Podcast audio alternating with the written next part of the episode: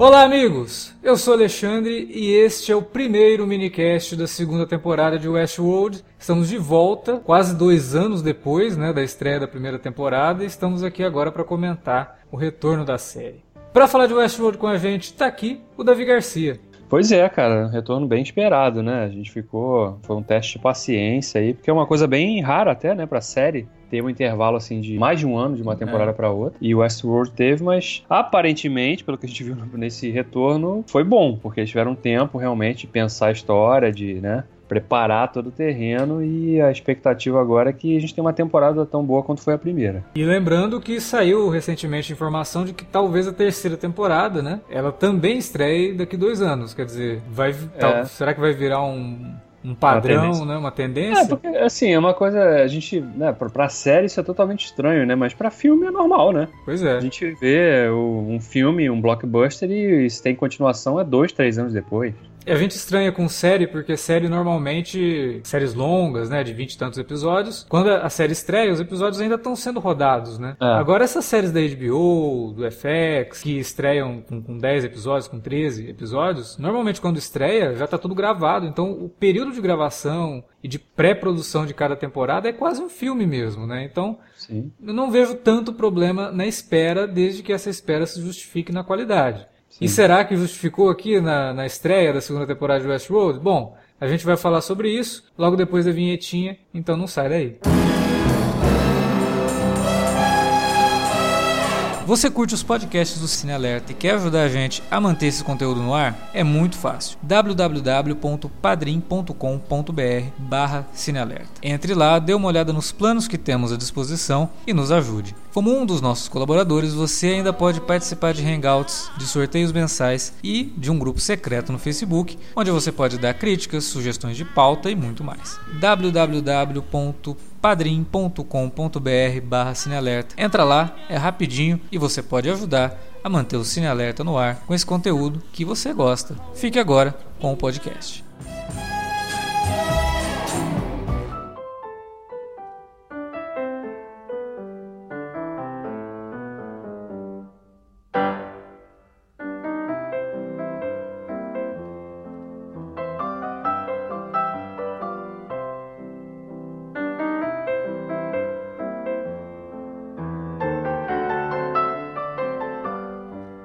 Já dá para responder essa perguntinha que eu fiz ali no primeiro bloco, né? Será que compensou essa espera de quase dois anos aí pro retorno da segunda temporada? Essa estreia, eu vou dizer que, que eu gostei bastante. Achei que foi bem interessante porque ela não tem tanta coisa acontecendo, ela está mais preocupada em estabelecer os núcleos, e isso a gente lembra de uma outra série, né, da HBO, que a gente comenta por aqui. E eu digo que, olha, aparentemente a espera valeu a pena, principalmente para quem assistiu a prévia dos próximos episódios que passou logo depois do, do, do episódio, assim. Cara, tem muita coisa para acontecer nessa temporada, foi incrível. Você termina de assistir esse episódio e quando passa o, o, a prévia, você não imagina que tudo aquilo que está que tá na prévia iria acontecer, né? Só de assistir essa estreia. Então, eu acho que compensou porque vamos ver se a série vai trazer coisa nova. A primeira temporada foi legal, a gente teve ali nos últimos episódios alguns probleminhas com explicação demais e uma, uma, uma aparente falta de confiança do, dos roteiristas no espectador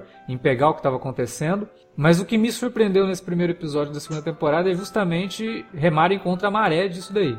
Né? Foi um episódio que teve sim alguma exposição, mas ele não fica jogando na tua cara um monte de coisa e já estabelece outras coisas com a forma que ele foi montado e com a ação dos personagens, sem precisar de todo mundo falando o que está acontecendo. Já é um bom um ponto positivo aí para a estreia da segunda temporada de Westworld. É, eu acho que tem, além de tudo que você destacou, acho que um, um, outro grande acerto desse retorno é que tematicamente ele, ele vai fugir do que o final da temporada parecia apontar que seria o tom dessa temporada, que seria de guerra. A gente parece que esse episódio, o, o, esse primeiro episódio, ele, ele marca o tom de que sim, a gente também vai ter, obviamente, esse conflito, mas ele não vai ser o centro da coisa. Né? A gente vai ter outras tramas realmente acontecendo, outros pequenos mistérios que, né, bem ao estilo Nolan e J.J. Abrams gostam tanto de explorar, né? Mas também não vão ser repetitivos. Até, até no lance dos mistérios não vão ser repetitivos. A gente volta a ter o lance de eles explorarem é, linhas do tempo diferentes, distintas, uhum. mas ao contrário da primeira temporada, em que isso foi utilizado como um, como um mistério que acabou levando uma reviravolta, que no final das contas muita gente já tinha previsto, né? A gente mesmo discutindo nos casts que a gente fez na primeira temporada. Aqui não, a gente já sabe claramente que ele, ele tá explorando tempo, linhas de tempo diferentes para mostrar a perspectiva desses personagens. E nesse primeiro episódio, por exemplo, e mais notadamente, através do, da perspectiva do Bernard, né? Que é um personagem fascinante, revelou o fascinante a partir do momento que teve aquela virada dele, né? Que a Sim. gente até então achava que ele era um humano trabalhando para Delos no parque. Na verdade, ele é mais um anfitrião também que, que tinha memórias implantadas ali para se, se achar humano. Né? E aí a gente vê todo, todo a, a, a luta dele ao longo desse primeiro episódio para tentar esconder aquilo né, da, dos humanos, ao mesmo tempo que ele está tentando entender o que está acontecendo com ele, porque ele tem aquelas pequenas visões, né? Tá, tá com a mão tremendo, e aí depois ele vai lá, quando, quando ele tá com a Charlotte, lá, a personagem da Tessa Thompson, que vai naquele laboratório secreto lá que estava escondido em algum ponto do parque, ele descobre um negócio negócio que ninguém sabia que tinha, né? Uhum. Anfitriões fazendo anfitriões, né? Então é uma coisa nova também, né? De, que pode ser trazida à discussão também mais para frente. E, e, e, é interessante ver a perspectiva dele porque a série também acaba plantando algumas possibilidades, né? De, é, ele, ele fala da visão dele que ele teve ali, né? De, com a Dolores, quando ele tem aquela conversa com a Dolores no iníciozinho. É, né? já, e, já, já, tem, já tem teorias sobre essa conversa aí. Pois é, como sempre, né? Essa é. série é inevitável você fugir.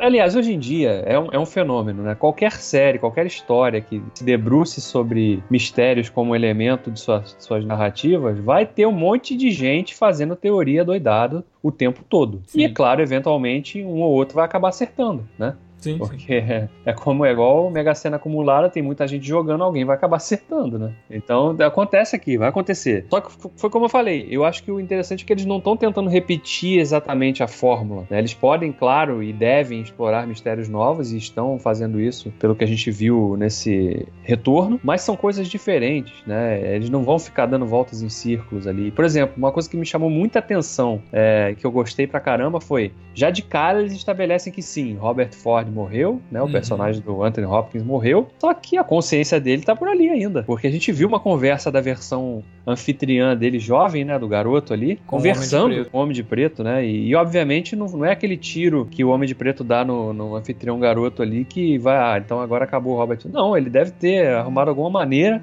de, né, de espalhar aquilo, de, de continuar vivo né, de uma forma de, de, de, sei lá, de consciência, de sem ciência, sei lá, nem sei como é que pode definir, a gente pode definir isso, mas ele tá ali, o personagem tá ali sobre outra forma. Né? Aliás, então... esse, esse menino aí, eu tenho que dizer, o menino é muito bom, cara, porque ele consegue fazer as, inter, as intervenções do, do Anthony Hopkins né? E, e tinha, aí, tinha, tinha um pouco da voz do Hopkins também ali. Tinha uma tinha? voz meio mecânica por cima da voz do garoto né, para dar uma disfarçada. Mas aí você percebe nas pausas que ele dá, na forma como ele chama o William. Uhum. Cara, impressionante. O menino é muito bom. Deve ter estudado é. bastante ali a, a forma do Hopkins falar da primeira temporada e tal para poder emular isso daí. Ficou, ficou muito convincente, sabe, de que aquilo ali realmente seria inclusive a voz do Hopkins por cima da do garoto, que eu acho que não é. É uma voz robótica, não dá para identificar, sabe? Que pode acho ter sido o... criada até com pedaços de diálogos dele da, da, primeira temporada também, né? Isso é muito fácil ah, fazer hoje em dia. Sim, sim. Não, e, e, é interessante porque naquela cena ali, o, o, o Homem de Preto, né, o William, uhum. ele percebe de cara que é o Robert que tá falando ali. Né? Eu acho que na primeira temporada de... ele chegou a, a, conversar com esse menino, sim, sabendo conversa. que ele era o Robert, né? Sim, mas ele, você vê que ele tá tendo uma conversa, não é uma conversa programada, é uma conversa é, é. fluida, sim. né? Você está tendo ali. É, é, até uma coisa interessante se discutir, né? Como que o Robert trabalhou para ter esse tipo de. Ele conseguiu, de fato, transmitir a consciência dele para a rede do parque? Ah, é, uma questão de inteligência, de inteligência artificial baseada num, numa personalidade existente que vai dar as respostas de acordo com o que aquela personalidade poderia dar, né? Então eu, eu, eu não acho que ele foi tão longe assim. Mas ele com certeza criou essa inteligência artificial nesses duplos dele aí, talvez tenha até mais, com isso em mente, né? De que, olha, eu vou encontrar com personagens, com pessoas aqui ao longo do, do, do meu jogo, que o jogo dele acabou aquele jogo do labirinto, mas ainda existe um outro jogo, né? Acontecendo, que é o que ele e fala enigmático, né? né? O, como é que é que ele fala? É, o jogo começa onde você. Não, o jogo termina onde você começou. É, um negócio assim, é bem. Uma coisa meio Mestre dos Magos, né? Uma coisa assim meio que parece ali. Falando... É Totalmente, cara. Caverna do Dragão total. E eles estão numa situação meio Caverna do Dragão, né? Porque eles estão naquele lugar ali não tem como sair também. Eles estão meio, meio perdidos e não é. sabem para onde ah, ir. Aliás, interessante, né? Que foi outra revelação que esse primeiro episódio trouxe, que o parque fica numa ilha gigantesca, né? Então, e que inclusive no começo ali, porque vamos só estabelecer, né? Existem pelo menos três timelines. Eu, tô, eu acho que existem quatro, mas vamos colocar que existem três timelines. Uma seria do presente, entre aspas, porque na verdade seria logo depois que acontece aquilo do, primeiro, do, último episódio da, da, primeira temporada, né? Morre uhum. o Ford, e aí, 11 dias depois, o pessoal da, da Delos chega ali na, na ilha para poder resgatar o pessoal, matar os, os anfitriões e limpar o negócio todo, né? Quando eles chegam ali, é, você vê que eles estão conversando com uma galera chinesa ou coreana, sei lá, né? E aí ele fala: Não, nós temos permissão do seu governo para estar aqui. Então, quer dizer, o parque nem é nos Estados Unidos, o parque é no, no, do outro lado do mundo. Um ponto do Oriente. Do algum ponto do Oriente. Não sei, assim, exatamente qual o tamanho daquilo que eles falam. Tem seis parques, cara. Quando eles encontram aquele tigre lá, o cara fala: Pô, esse daqui não era pra estar aqui, era pra estar no parque 6. Eles já estão pensando a longo prazo aí, né? Para mais temporadas e cada temporada ter pelo menos uns dois parques sendo abordados, né? É... é... e pode ter a expansão do parque também, né? igual a Disney faz, né? Pode Tem um parque 1, mas expande e ele fica maior, e aí passa a ter outra área também dentro do mesmo parque. Pois é. Então, assim, a gente sabe que a gente vai ver o Shogun World, né? Que seria ali onde tem o Japão feudal e tudo mais. Uhum. Mas tem mais parques, então vamos. E, e na, na, na, prévia dos próximos episódios, me parece. Tem umas cenas lá de um ambiente urbano Sim. que pode ser o mundo do futuro mesmo, ou pode ser um outro parque. Eu acho um que é um outro parque. parque. Cara, isso daí que você falou me leva a uma outra coisa que me veio à mente. É, eu só vi o episódio uma vez, né? Mas eu pensando sobre ele depois, Cara, será que esse troço todo da ciência da, do, dos anfitriões, dessa revolta toda, será que isso daí também não era um plano bem elaborado do Ford? Porque percebendo que iam puxar o tapete dele, ele já se preparou para que os anfitriões tivessem. Será que isso não está codificado também, depois lá na frente? Então, eu, eu acho que lá no último episódio da primeira temporada existem algumas dicas de que o Ford preparou isso justamente por causa dessa puxada de tapete. Ele já estava prevendo isso e o jogo todo que ele cria é para isso mesmo. Eu acho que ele cria um jogo para ferrar com o parque e para libertar os, os, anfitriões. Meio que, olha, é, tratamos esses seres aqui que a gente criou né, de um jeito e eu, agora que eu tô saindo daqui, que vão me tirar daqui, eu vou preparar uma coisa para virar o jogo. Mas eu não acho que seja totalmente parte de uma programação. Por exemplo, a, a Maeve e a Dolores, eu acho que elas realmente adquiriram consciência. É, por conta de todo aquele lance das memórias, né? A gente discutiu muito isso lá na primeira temporada, de como que as memórias e a repetição de coisas acontecendo estavam formando ali nessas personagens uma espécie de consciência e que de repente teve um gatilho, teve um estalo que despertou isso. E elas conseguiram ter consciência de si mesmas. A própria Dolores fala isso, né, nesse primeiro episódio, ter consciência de que ela existe, que ela é uma pessoa, um ser né, auto, autoconsciente. E a Maeve é a mesma coisa. Agora, os outros personagens que seguem elas, aí sim eu acho que ainda é programação. Tipo, o Rodrigo Santoro é programação. Né? É, Você vê nitidamente que, que, ele não tem consciência nenhuma. Ela fala para ele fazer as coisas e ele vai atrás, né? E faz. Sim, tanto que ele tá, ele foi, ele tava crivado de bala, né? Sim, e sim. aí ela começa ali a suturar ele ali, assim. Teoricamente ele tava morto e ela deve ter dado algum comando, ah, você não tá morto não, levanta aí. É. Vou te dar uma consertada aqui. O, o Ted, eu acho que está próximo de despertar algum tipo de consciência, mas também acho que ele continua seguindo a programação dele. E até por isso ele tem algumas dúvidas, ele olha para Do Dolores com uma certa desconfiança de se aquilo realmente é o que eles deveriam estar tá fazendo, né? O que leva inclusive a um diálogo muito bom da Dolores com ele, que é o negócio de é, eles vêm aqui e ficam no meio da gente, né, interferindo na nossa vida, que é, na verdade, o contrário, né? Os humanos que imaginam que os robôs estão ali no meio deles, enquanto Sim. ela, não, eles que estão no meio da gente, né? Isso, isso foi muito legal, foi uma ótima sacada, uma ótima virada da personagem de ter esse tipo de visão das coisas, né? Fora isso daí também até remete a uma, uma outra lembrança que é justamente do, das, das conquistas, né? Uhum. Do, do, né? Toda, toda a conquista se deu dessa forma, né? O, os povos já habitavam um determinado lugar e aí o, a, a, os civilizados, entre aspas, chegaram e de forma selvagem tomaram conta do lugar, matando, massacrando, né? Fazendo tudo que tinham vontade de fazer, deles, sem controle nenhum, né? Que é o que acontece no parque, né? Quando o cara chega lá, ele tá liberado pra fazer qualquer coisa, né? E viver qualquer aventura que ele tem em mente de viver, né? Então, é um pouco disso também, né? Outro tipo de reflexão que parece que a temporada pode explorar também, mais de forma sutil aqui e ali, né? Não tão profundamente, mas que encontra reflexo, né? Nessa história que está sendo contada.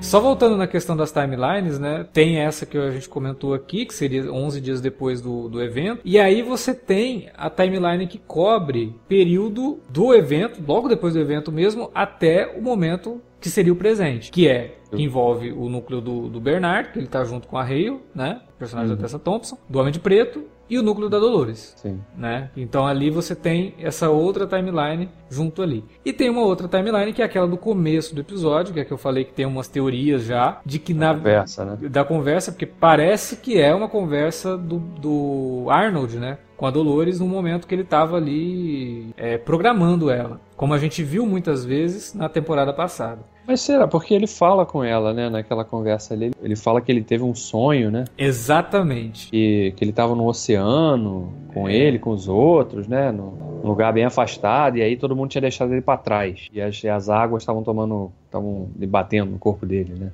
Ele estava ali. Então, não sei, cara, se isso também pode até remeter a algum outro tipo de coisa, né? De, sei lá, se essa programação que é feita, eles, eles vivenciam, eles, eles têm uma espécie de loop, a gente já, já sabe disso, uhum. foi estabelecido, né, nas programações de boa parte desses anfitriões, né? Eles viviam loopings, né, aparentemente infinitos aqui. Esse pode ser também o do Bernard, né? Grande teoria aí que já se formou é que na verdade aquela cena do começo dele conversando com a Dolores é o contrário. É a Dolores conversando com ele no futuro. Pois é. Porque se você prestar atenção assim na forma que se dá o diálogo, dá a entender de que é ela que está comandando a conversa. Porque ele tá assim meio disperso, aí ele volta assim, ele fala, ah, Dolores, desculpa, eu me perdi nos meus pensamentos aqui. Ela, não, não tem problema. Ele, sobre o que a gente tava conversando mesmo, né? Uhum. E aí começa o diálogo dos dois, e aí você vê que ela vai caminhando com ele pro diálogo. E dá a entender que ela, como se ela ela estivesse entrevistando ele, né? Então eu não sei, tem ali algumas coisinhas que, por outro lado, em alguns pedaços de diálogo, dá a entender que é algo do passado, quando ele fala, eu tô com medo do que você pode se tornar,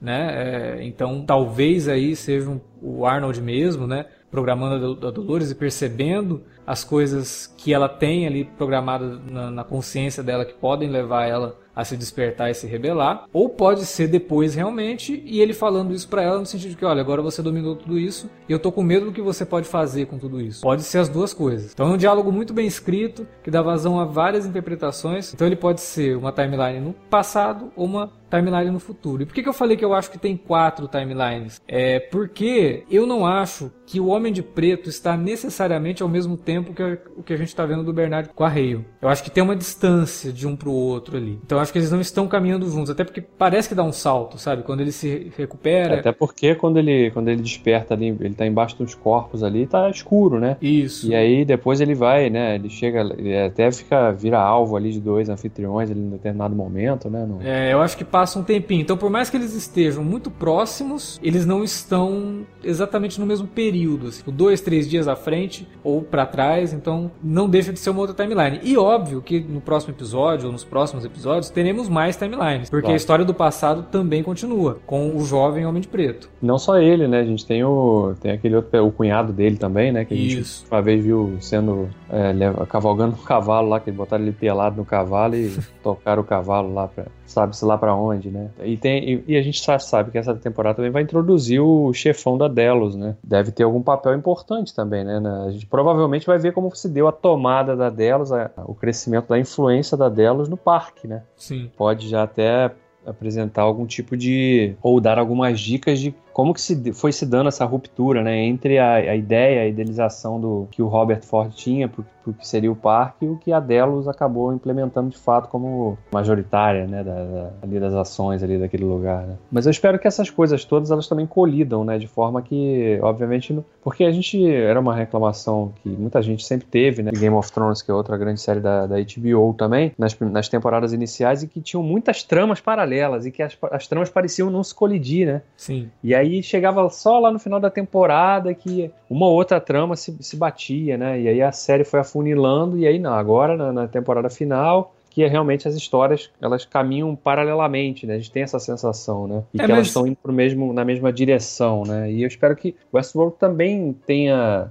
tenha aprendido um pouco disso, de que não, não, vale muito a pena também você dispersar demais as tramas, né? No caso de Game of Thrones, isso acabou acontecendo muito, porque a narrativa de Game of Thrones é baseada no espaço, né? O, o que separa os personagens é o espaço, é, é são os locais, né? Então é tudo muito longe, então a gente vivia brincando aqui que acontecia aquelas coisas de que um personagem ia para um ponto para o outro e, né? É. Em Westworld, o que está dividindo as tramas, a narrativa é baseada no tempo. Uhum. Então isso é muito interessante porque ao mesmo tempo que você está vendo algo que é no passado, vai ter reflexo no, no que você está vendo que se passa no presente, né? Então essas coisas são mais fáceis de realmente colidirem, das tramas se afunilarem. Né? Eu acho que os núcleos ali, todos dependem da ação de, de cada núcleo, sabe? Tipo, o que vai acontecer com o Bernardo, ele vai influenciar o que está acontecendo no resto do parque com o, o, o, Homem de Preto, com a Dolores. Né? O que a Maeve está fazendo fora do parque, que ela está no centro de comando, pode influenciar no que está acontecendo no parque com esses personagens. Então, eu acho que os personagens ali, eles conseguem influenciar o núcleo um do outro de uma forma mais interessante do que Game of Thrones, porque o que separa eles é justamente essa questão do tempo. O que me incomodou nesse episódio, e que eu acho que a gente vai ter que se acostumar, porque já saíram informações sobre os próximos, é a duração. É, mas essa é uma constante de, de, de séries da HBO, né? Nossa, Eles mas esse episódio teve uma hora e 14. É um exagero. É, teve, é porque teve 4 minutos de previews ali, né? É, uma hora e 10 de episódio, né? Foi um exagero e eu acho que pro que esse episódio se propõe, o tempo, a duração dele foi esticado demais. Sabe? Como a gente falou no começo ali, ele não é um episódio cheio de coisas acontecendo, ele só é. estabelece é. o lugar das peças num jogo de tabuleiro, sabe? Eu acho que eles quiseram fazer, e que era muita coisa que acontecia, de novo citando Game of Thrones, que né, as, as temporadas reiniciavam e aí a gente via várias. mesmo tipo de coisa, né? Uhum. Onde estão Fulano e o que estão fazendo. Né? Aqui eles, eles quiseram fazer isso tudo também, mas eles, eles conseguiram fazer com todos, né? Não ficou assim, ah, tá, mas e aquele personagem que. Não, eles falaram, mostraram todo mundo né? Onde eles estão nesse pedaço da história ou, ou do tempo, né? Uhum. É, é, onde eles estão, o que eles estão fazendo, qual é a ação, qual é a reação de cada um deles. E aí eu acho que, que os 70 minutos até se justificam. Eu, eu te confesso que eu nem senti muito passar. Eu, eu vi o episódio, mas não senti essa barriga toda, não. Apesar dele ter, não ter muitos momentos de ação, né? É, não, não, me incomodou. Né? Talvez reassistindo eu posso até, realmente, é, podiam cortar um pouquinho aqui ou ali. E eu não senti isso nessa primeira experiência com, com o retorno de Westworld. Mas tendo em vista que os próximos episódios, e parece que tem um episódio que tem uma hora e vinte, né? Parece. Eu acho que é o quarto episódio, se não me engano. Quarto episódio, né? É. Como a gente sabe que são dez episódios e aparentemente tem muita história para contar, uhum. é, creio, quero acreditar que tem, tem justificativa, né? para que alguns episódios sejam realmente bem longos, né? É, você vê, quarto episódio é quase meio de temporada, que é aquele momento de dar uma quebra e dar uma reviravolta, né? Então a gente até já espera um episódio bem pesado. O último episódio da primeira temporada teve 90 minutos. Pois é. Isso justificou. Eu, eu achei legal. Porra, é um filme que você tá vendo ali e, e foi bem, sabe? Mas eu tenho um pouco de medo ali de sair um pouco do, do, sair do padrão, sabe? E ficar um pouco longo, com coisas que não precisava, daria para deixar para um outro episódio. É, vários momentos ali nos últimos 20 minutos do episódio, cara, acaba. Não, não acabou, tem mais coisa. Ah, agora vai acabar. Não, putz, tem mais coisa. Sabe, ele parece o Senhor dos Anéis, o terceiro filme, né? O Retorno uh -huh, do Rei. Vários, tem vários, vários finais ali. Putz, dava para acabar agora, mas não Vamos estender mais um pouquinho. E aí isso me cansou um pouco. É, e eu reclamo sempre das séries da Netflix por conta disso, né? De que são desnecessariamente longas. É, e esse primeiro episódio da segunda temporada de Westworld, apesar de ter gostado bastante, me incomodou um pouco isso. Eu achei ele desnecessariamente longo. Eu acho que dava para ter sido um pouco mais enxuto. Dava para mostrar tudo o que foi mostrado, mas de uma forma um pouco mais ágil, um pouco mais dinâmica ali. É, eu acho que a liberdade também que um canal premium dá, né, eles não têm essa limitação de fato de ter intervalos comerciais e tem que preencher. Então, qual a história que você quer contar nesse episódio aqui? Então, você tem a liberdade aí. Obviamente, eles devem ter uma janela, né? Também não vai fazer um episódio de duas horas, que é um filme, um longa-metragem. Né? Mas, é dado o escopo da série, né? A gente percebe que eles, eles vão explorar cenários tão grandiosos quanto mostraram na, na primeira temporada e coisas novas, né, também, né? Que é uma, uma, uma, um aspecto que a série parece ter mantido em, em alta, né? Que é a caracterização de todos esses personagens e a gente vai ver muito mais personagens nessa segunda temporada e, e, a própria dinâmica que vai se estabelecer entre eles, né? Uma coisa que eu gostei muito desse episódio, desse primeiro episódio foi a Mive ali torturando o, o cara que, que, que cria lá os roteiros. Ah, lá, tá, tá. O, o, outro roteirista, né? O... Esqueci o nome. É, é, normal. Quem já ouve os nossos podcasts sabe que a gente não consegue guardar o nome de todo mundo. Vamos lá, Westworld, Game of Thrones 2, a gente não vai ficar guardando, a gente coloca apelido ao longo da temporada aí. E aí é. vocês vão ligando o apelido à pessoa. Bom, o roteirista lá, né, que, que, ela, que ele tá ali prestes a ser atacado pelo anfitrião canibal, né? E aí a Mive surge e, e aí mostrando até que ela tem um controle absoluto sobre os outros anfitriões, né? Porque uma simples palavra dela já, já coloca o cara em estado de congelamento. E aí ela começaria a torturar ali o, o roteirista, né? Até o ponto em que ela, ela, depois que ela já reencontrou com o Hector e tal, eles estão se preparando ali, e ela manda o cara tirar a roupa dele, né? E aí o cara fica totalmente nu, né? Até um nu frontal masculino. Não raro nas séries da HBO, mas não é também tão comum. Mas. É... E aí no momento foi até engraçado que eu tava vendo com a Juliana, minha esposa, aí Falei, cara, pô, só porque é premium, né? Aí vai mostrar o cara pelado à toa. Aí ela falou assim: não, não é à toa, não porque ela está fazendo com ele justamente o que todos os humanos faziam com os anfitriões. Exatamente. É despilos ali e deixá-los realmente totalmente descobertos, literalmente, né? É. E ela faz, faz questão de fazer isso com ele. E inclusive ela, ela antes ela faz uma ameaça que, que me chamou a atenção que é ela faz uma, ela fala uma frase que ele diz, pô, mas foi eu que escrevi isso aí, né? Eu que escrevi isso para você, né? Aí ela então, dá uma retrucada, né? É muito vulgar, inclusive. É, cara. É muito bom. Então eu, tô, eu achei que pode render alguma coisa também, né? Esse, porque a gente já viu claramente que ele é um cara não, não dá para se confiar absolutamente. Né? Não, pô, é, a cena dele tentando entregar ela para os soldados, né? É ótima. Sim. Né? O cara chega lá, tá tudo bem, não sei o que, lá, ah, tá tudo bem, os anfitriões, não sei o que, né? Ela tenta se passar por humana. Uhum. Aí ele chega perto dela, olha pro soldado, é, inclusive alguns podem até se disfarçar de humanos e dá uma olhada para ela, assim, né? Uhum, uhum. E ela percebe e acaba matando os caras, até porque tem todo um ataque ali. Mas ela é uma personagem que conquistou todo mundo, né? Eu acho que ela conquistou mais do que a própria Dolores. É, foi, é, é engraçado, né? Porque na primeira temporada a protagonista, sem qualquer dúvida, é a Dolores, né? A história toda é conduzida basicamente e principalmente sob o ponto de vista dela, né? Dessa personagem. Né? Ela, a gente vai vendo ela adquirindo a, a ciência ali e tal. Ao mesmo tempo, a gente vai vendo o que vai acontecendo com a Mive, com o Bernard mais, um pouquinho mais tarde. São personagens que crescem muito né? E, e, crescem justamente na reta final da, daquela primeira temporada. A Mive, principalmente, né? Porque ela, ela, ela adquire uma importância muito grande, até por conta do que acontece mesmo no arco dela, né? Ela, ela além de, de adquirir ciência, ela vai lá e encontra uma maneira de fato de tomar controle, tomar o, o, o né? até as ferramentas que os humanos usavam para controlá-los, ela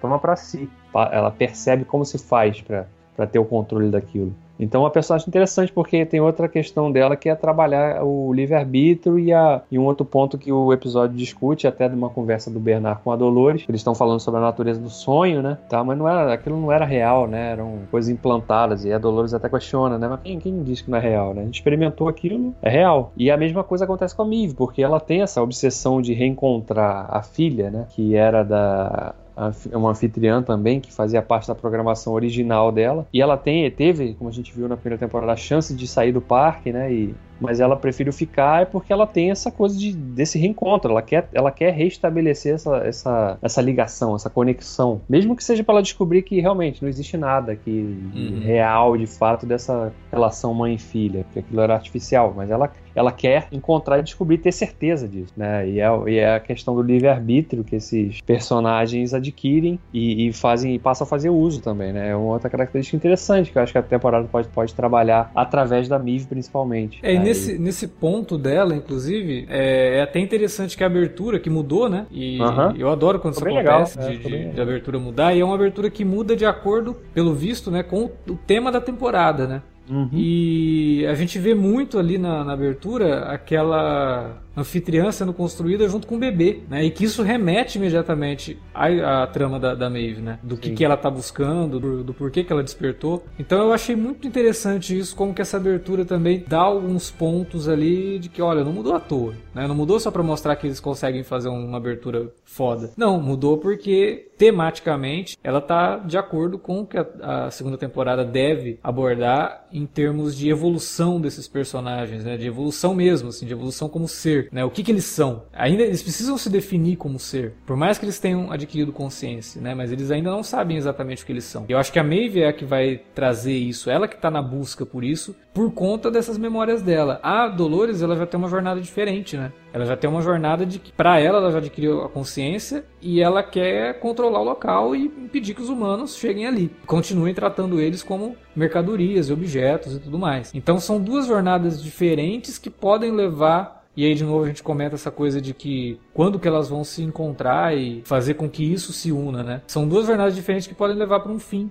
igual, né? Um fim benéfico em termos de evolução para os anfitriões. Eu confesso que é uma das coisas que mais me deixa curioso a respeito da série, né? Que é exatamente em que ponto eles querem chegar com isso, né? Em que ponto que a série quer chegar com isso. É, como você falou no começo, é muito legal ver que não vai ter guerra, pelo menos por enquanto, né? Não é uma questão de guerra. Mas eu acho que a gente vai chegar nisso, hein? Porque é aquela velha questão de quando surge algo mais evoluído, é, ele vai suplantar o, que veio antes, né? É, a evolução humana passa por isso. Eu estou é. muito curioso para saber onde que, que a série vai com isso aí. E talvez seja uma das coisas mais interessantes que a série pode trazer em, termos de discussão, porque é o que você falou, isso lembra o que acontece com os povos que foram dominados e tal. Porque na verdade a série, ela tá fazendo um comentário sobre o comportamento humano, né? O comportamento uhum. de quem tem o poder, o comportamento poder. de quem tem a que cap... ele, né? Pois é, e, e também o comportamento de quem é dominado por muito tempo e de repente resolve adquirir uma resistência, né? criar uma resistência e se rebelar. Então, ao mesmo tempo que é uma ficção científica, ela está comentando coisas que acontecem no mundo desde que o mundo é mundo, né? Desde que o homem surgiu e começou a declarar territórios como sendo posse dele. Né? Que é uma característica da, da, da ficção científica, né? Sim, sim. Fazer comentários sobre a sociedade, né? Sobre como o mundo é, convive, né? Como as diferenças se, se colocam e como elas são realmente trabalhadas e, sobretudo, como quem tem poder se comporta frente ao, ao mais fraco, né? É. Se ele, ele, sempre vai explorar, você sempre explora, a história mostra que sim, né? Sim. Quem tem poder sempre explora o mais fraco. Né? E são poucos os que, mesmo sabendo que tem poder e que podem massacrar o mais fraco, ele prefere não fazê-lo. Né? E a maioria vai massacrar sempre. E a história de Westworld é justamente isso. O, o, as pessoas muito ricas vão para ali para dar invasão aos seus instintos mais selvagens, né? mais primitivos. Né? E, e, a série faz esse comentário o tempo todo. Né? E às vezes fazendo pinturas novas, né? Com, com nuances diferentes. Esse início de temporada parece realmente ele dá, deu mostras para mim de que, que a série caminha por esse lado. É, e eu tô bem curioso, tô, tô bem, bem ansioso também para ver o que vem pela frente aí.